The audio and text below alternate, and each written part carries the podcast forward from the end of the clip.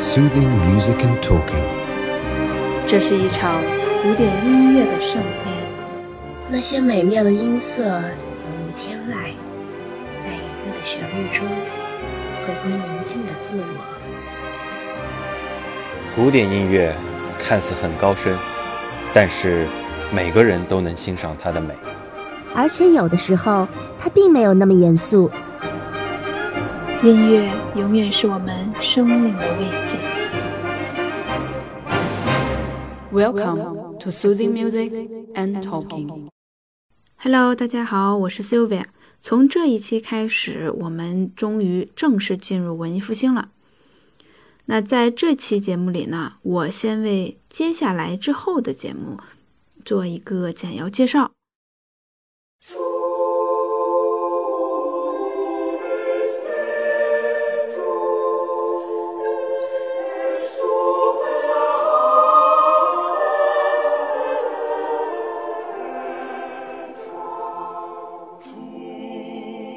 本期呢，相当于对文艺复兴时期音乐做一个总览，所以会侧重介绍历史文化背景，以及罗列一些重要的音乐家。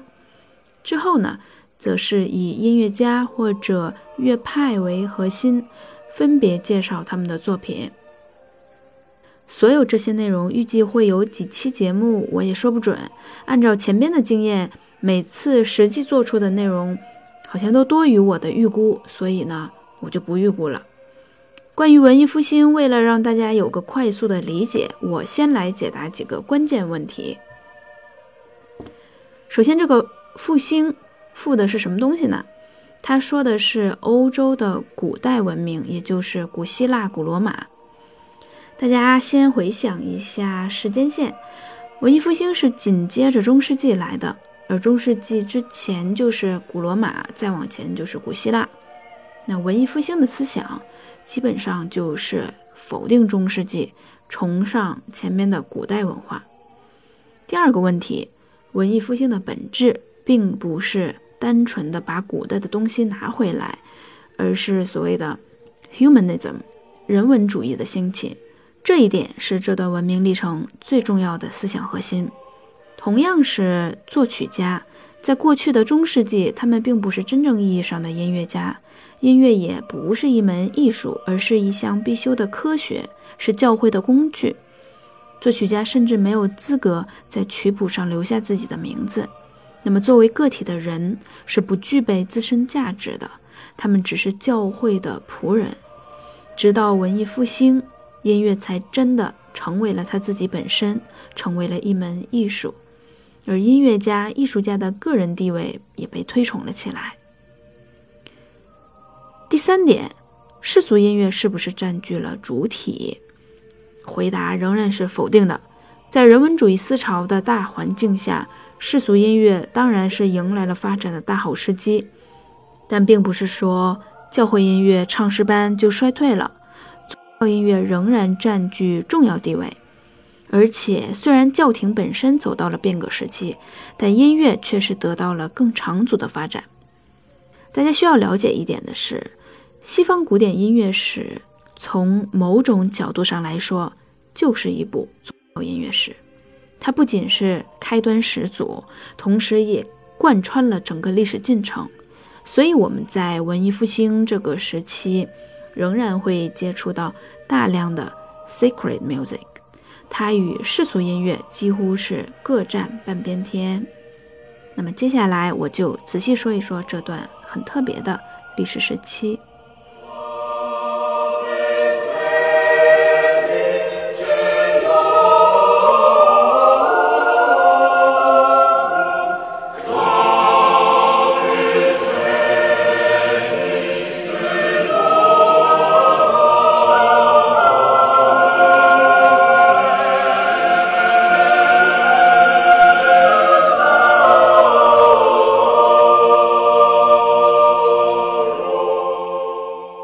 到，十四世纪是中世纪的尾声，到这个时候，符合中世纪理想的种种制度已经开始衰退，尤其是教皇统治的权威逐渐走向衰落。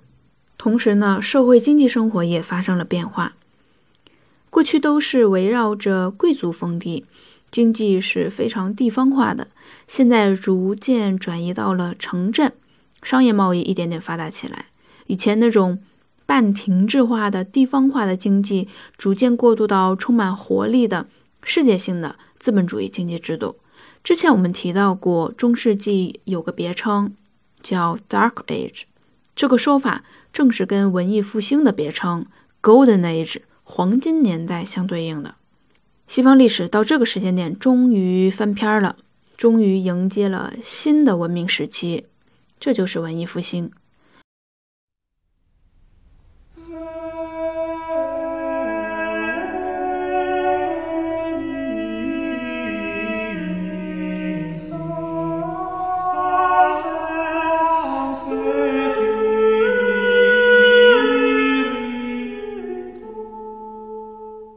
为欧洲史的断代，文艺复兴其实是从。一三零零年就开始算起了，也就是十四世纪开头，一直持续到一六五零年左右。不过，欧洲音乐史的文艺复兴断代是从一四五零年前后开始，截止到一六零零年。上一期节目有讲到十四世纪法国新艺术阿拉斯诺瓦，还有意大利的，也可以叫做意大利新艺术特里찬도虽然他们都显露出新的因素，但是由于仍然明显保持着中世纪的特征，音乐史学家不把他们归到文艺复兴。也因此呢，音乐界的文艺复兴年代开端要晚于欧洲史。不过，从一四三零到一六零零，将近两个世纪的时间也不短，我们可以简单的划分一个早中晚期。十五世纪这个阶段被视为文艺复兴早期，而从十五世纪末开始到整个十六世纪上半叶就是中期，之后呢，十六世纪下半叶就是算作晚期了。再往后的话，从一六零零年开始，也就是说从十七世纪开始，就进入巴赫的年代了，也就是所谓的巴洛克时期。希望这个简单的划分有助于大家记忆这些年代。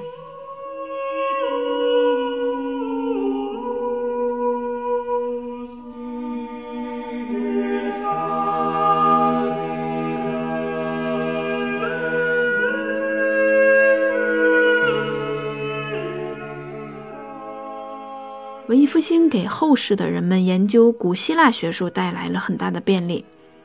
因为大家那时候想复兴古代文化嘛，那么古文献啊、论著一个个的都被翻出来，被很多学者研究啊、翻译，不管是数学也好、哲学也好，或者文学、艺术、音乐理论等等，所以文艺复兴在整个欧洲史，甚至整个世界都有很特别的价值和意义。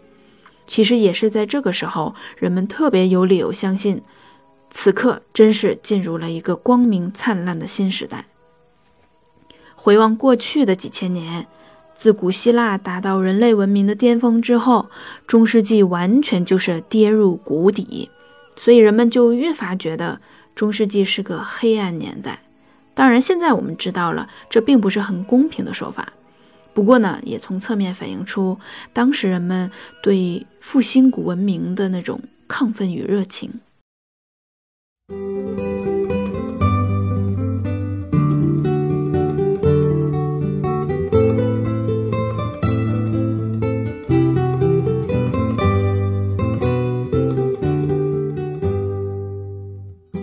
文艺复兴这个词，Renaissance 来源于法语，本意是再生。从狭义上说，文艺复兴就是一场想要恢复古代哲学和艺术价值的运动。虽然实际上这段时期的成就很快就超越了古希腊罗马的影响范畴。广义上来说，文艺复兴指的则是一个人类出现新思想、有新的发现、文明发展出现。飞跃的时期，所谓的新思想，最主要的就是前面提到的人文主义思潮。人文主义这个词最初来源于跟神学学科相对立的人文学科。大家知道，在中世纪，教会是垄断一切的，也包括教育。神学统治了哲学、科学和文化。直到十二世纪之后，才开始出现世俗性的学校，在神学学科之外，增设了人文学科。学科内容呢，就是古希腊、罗马的各科学术。所以，当人们说文艺复兴的人文主义者，首先说的就是他们是古典学术的倡导者和研究者。新思潮的主要表现就在这些人文主义者身上，他们反对一切以神为本的旧观念。倡导以人为中心的精神，所以呢，还有一种说法叫人本主义。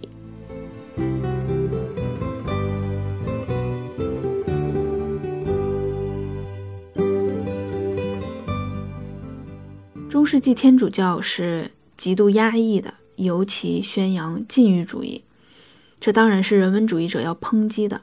他们更肯定人的现实生活，否定那种死后得永生的来世思想。因此，他们要歌颂尘世的欢乐幸福，追求个体自由，追求个性的发展。但是在这之前，蔓延了一千年的旧思想肯定不是一朝一夕能够改变的。包括人文主义者他们自己，也有相当一部分人依然把基督教视作理所当然，甚至把它看作。最崇高的道德哲学，这也是为什么文艺复兴时期的文化艺术，包括音乐、绘画、文学等等，都依然有大量做题材的作品。很多艺术家呢，努力使自己的作品既能为世俗接受，同时又不忤逆上帝。即使到了文艺复兴中后期，基督教爆发改革。路德派呀，还有加尔文派这些新教教派相继出现，他们本就是反对天主教陋习的。但即使是在新教徒群体之中，不同宗派之间对于信条往往也是各执一词。比如由法国的基督教加尔文带领起来的这个加尔文派认为，教堂礼拜时不应该有雄浑的呃音乐和高高在上的唱诗班。他强调，全部教众应该在没有乐器伴奏的情况下一起歌唱，圣歌的歌词才是最重要的，音乐仅仅是传递歌词的奴仆。早期加尔文主义认为，音乐对礼拜有辅助作用，但同时也是一个诱人的陷阱。这个观点是不是似曾相识？这不正是中世纪保守派关于风格简朴化的？恳切请求吗？然而，这位加尔文牧师都已经是十六世纪的人物了，而且加尔文实际上是延续最早的十五世纪的新教改革第一人马丁·路德。路德派呢，起源于德国北部，跟加尔文派对待教会音乐的态度截然不同的是，德国地区华丽的音乐传统被路德派保留了下来，并在之后的两个世纪里取得惊人发展。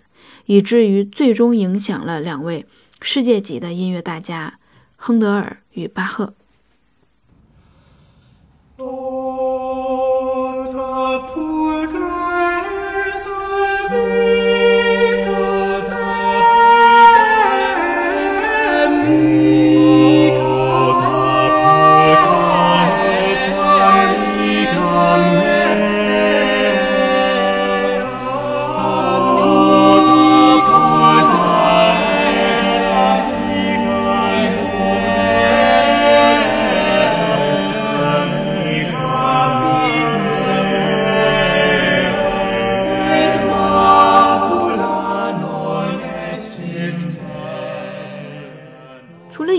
历史背景还有一点值得一提，就是这期间欧洲活字印刷术的应用，让整个音乐出版业进入快速发展阶段，音乐作品得到了快速统一的大范围传播，这是音乐能够普及的一个重要前提。对于广大民众来说，音乐不仅跟宗教节日和典礼有关，也是各种聚会和家庭中的一种高雅娱乐方式。所以一方面曲谱得到了广泛传播同时呢面向民众当中的业余爱好者又出现了很多指导自学的书籍这显然更进一步扩大了爱乐群体。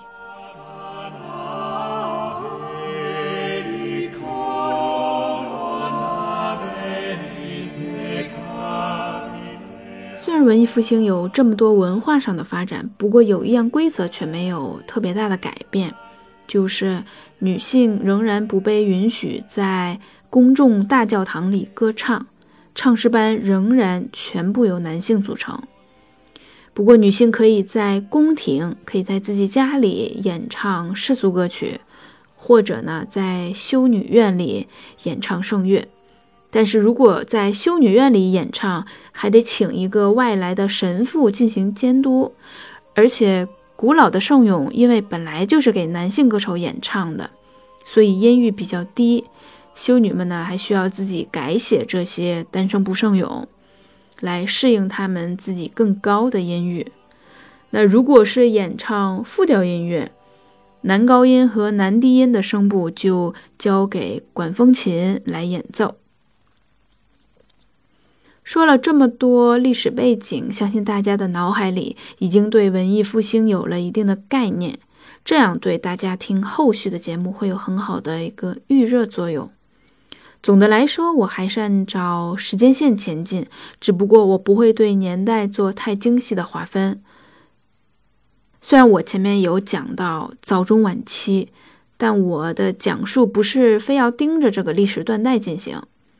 简单来说呢，就是先十五世纪，然后十六世纪，之后又要单独讲一下十六世纪后半叶宗教改革与反宗教改革的特殊阶段。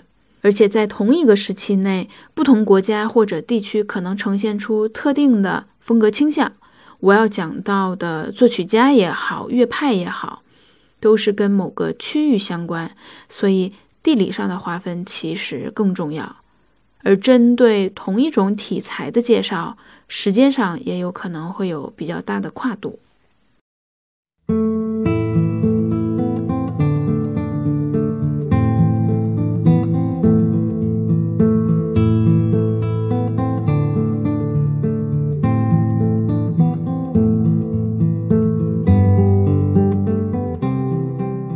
这期节目主要就是给大家热个身，了解下时代背景。所以不去做过多的展开，节目还剩下一点内容，其实就是一个简单的罗列，告诉大家接下来我都要讲些什么。十五世纪首先会介绍对欧洲音乐发展起到很大影响的英国音乐和勃艮第乐派。英国音乐的作曲家会介绍到 Tower，还有 Dan Stable，他们都是十五世纪早期的人物。勃艮第地区作曲家最有代表性的。必须要介绍的重要人物就是杜费。紧接着，十五世纪后半叶到十六世纪，又有一批欧洲北部作曲家引领音乐圈风骚。音乐史学家给这一批人命了个名叫 Franco-Flemish Composers，就是法弗兰德作曲家。而且这个区域的作曲家历经了好几代，一直持续到整个文艺复兴结束。这其中。大佬级人物就是若斯坎，当然我也会介绍到其他的一些作曲家。若斯坎绝对是一个里程碑，法弗兰德在他这一代发展到了一个高峰，可以说是文艺复兴音乐家中非常具有标志性的人物。在他之后，继承他音乐的后代作曲家，将法弗兰德音乐扩散到欧洲各地，同时也不断吸收融合着。当地音乐的发展，可以想象，文艺复兴在这个时候，也就是十五世纪末、十六世纪初，真的进入了全盛期。之后的十六世纪呢？嗯，说一句非常不专业的话，好听的古典乐终于开始了。对于绝大部分人来说，早期音乐确实是不好听的，音乐的欣赏性很差。直到十六世纪，而且是到末期往后。不管是世俗音乐也好，还是器乐作品也好，终于开始丰富成熟起来了。我们心爱的意大利牧歌、迷人的法国上颂也终于出来了。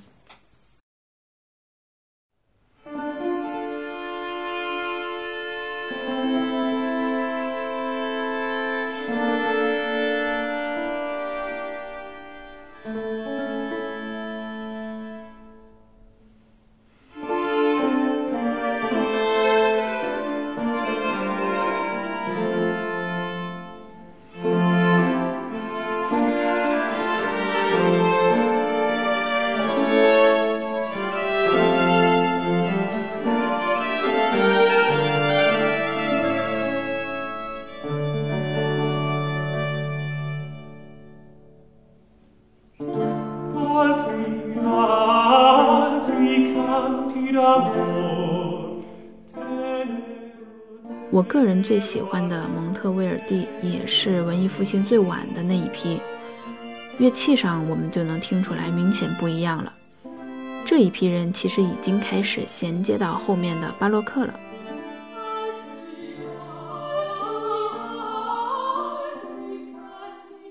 十六世纪首先围绕意大利介绍牧歌的发展，牧歌是最重要的，但不是唯一的世俗音乐题材。其他还会介绍到的有在牧歌之前的十五世纪末发展起来的弗洛托拉，是一种比较简单的复调音乐题材。牧歌正是在弗洛托拉的基础上发展出来的。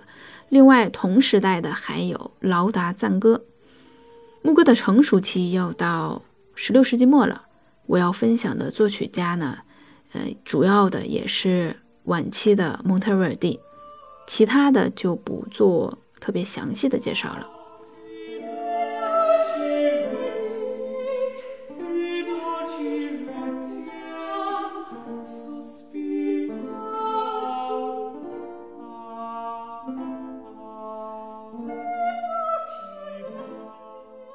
除了牧歌之外，还一定要讲到的就是法国的上颂。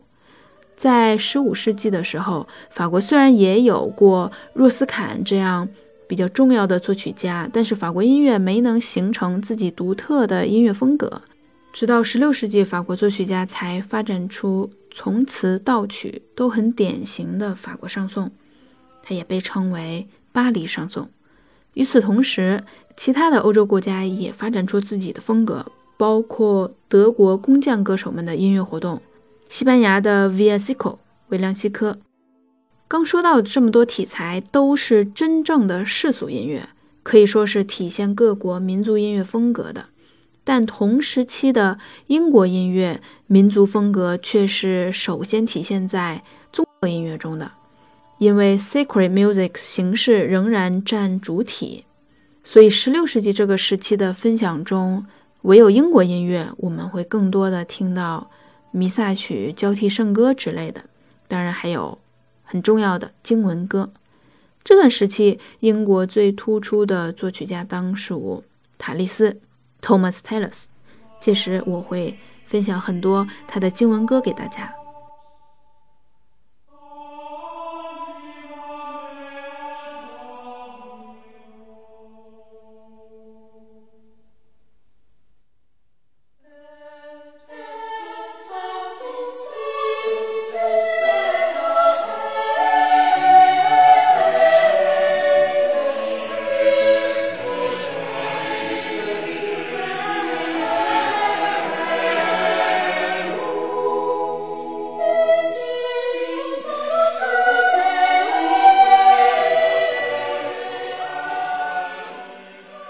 文艺复兴晚期有几位名字响当当的大作曲家，也是在这个领域中大家最耳熟能详、最喜欢的人物，包括 Palestrina、Lassos、Bird、Gabrieli，还有阿雷格里等等。但如果要充分理解他们的音乐，不得不把他们放在一个大的历史背景下去阐述，就是16世纪极为重要的一个历史转折点——宗教改革。Religion Reformation，或者更准确的说是新教改革 （Protestant Reformation）。在这个改革之后，又出现了与之相对的反宗教改革 （Counter Reformation）。在这段非常特殊的历史影响下诞生出来的音乐，是我们要分享的文艺复兴最后一批声乐作品。大家也许只听过一点点这些作曲家的音乐，但是这一点点当中。很有可能就有阿雷格里的《miserle》，求主怜悯，因为这首曲子实在是太美、太动听，也太出名了。后来又被人们冠上了富有浪漫色彩的故事，那到时候会详细介绍到它。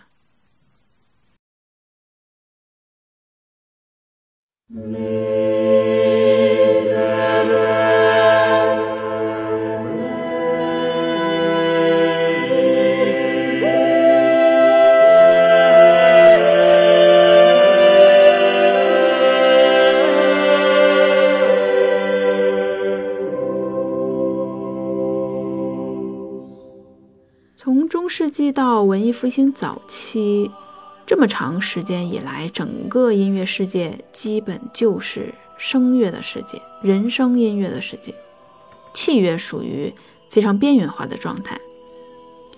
直到十五世纪以后，器乐在人声复调音乐的繁荣背后，终于开始走上自己独立发展的道路。早期的乐器使用目的非常单一，就是为了给人声伴奏，所以不存在针对器乐本身的音乐题材。我们现在可以从历史遗留下来的早期书籍判断，至少十五世纪下半叶开始出现了一些短小的专门的器乐曲子。这里不得不说，印刷术的完善和出版业的发展对于音乐普及太重要了。它直接推动了音乐历史的前进。乐器种类呢，大部分在中世纪已经有所耳闻，不过细分种类多了不少。尤其在管乐器方面，包括横笛、竖笛、各种木管、铜管乐器，从低音到高音构成了比较完整的乐器家族。而弦乐器的话，我们之前提到过维奥尔琴 （Viola），也是发展出了。从小到大比较完整的提琴家族，而且它已经很接近现代提琴了。管风琴在工艺上丰富了许多，增加了能制造不同音响效果的音栓。所有这些都为之后的年代里，啊这些乐器曲目的繁盛奠定了相当的基础。但还有一个最重要的变化，就是比较晚出现的古钢琴。十四世纪才出现，但到十五世纪才真的应用起来。我们今天说当时的琴，肯定就把它叫做古钢琴了，因为是现代钢琴的前身。但是就当时来讲，绝对是新型乐器。文艺复兴的乐器内容，我不打算做过多分享了。在介绍各作曲家的曲目的时候，如果碰到了，就简单说一下。但是古钢琴，我是会。单独详细的介绍的，这个实在是太重要了。后面的巴洛克时期，所有的钢琴音乐其实都是古钢琴曲子。我们今天听到的很多巴赫的作品，有很大一部分都是用现代钢琴弹的，那不是真正的巴洛克的声音。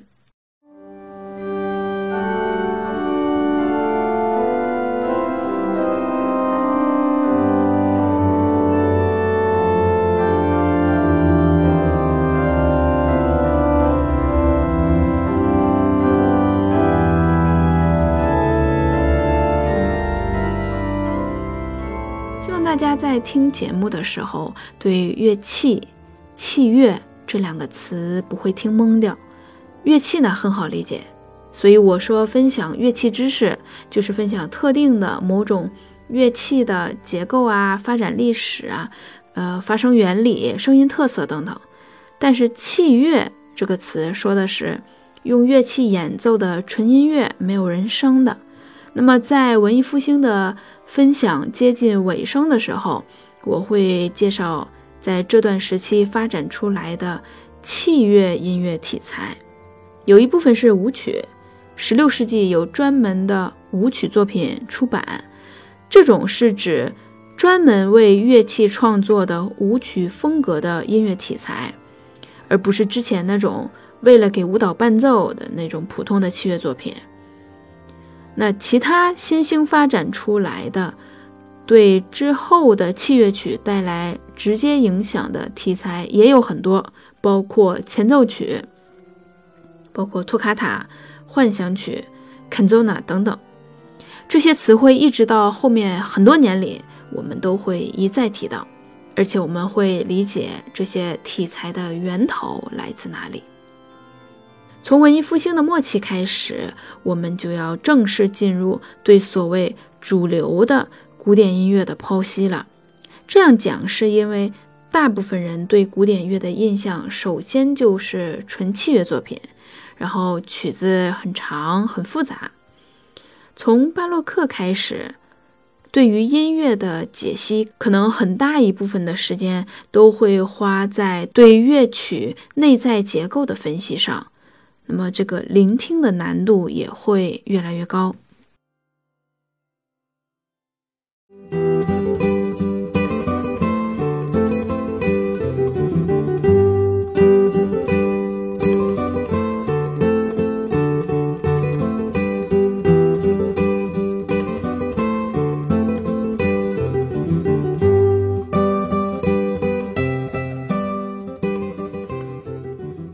在文艺复兴的大门前，我们完成了一次对这段历史的概览。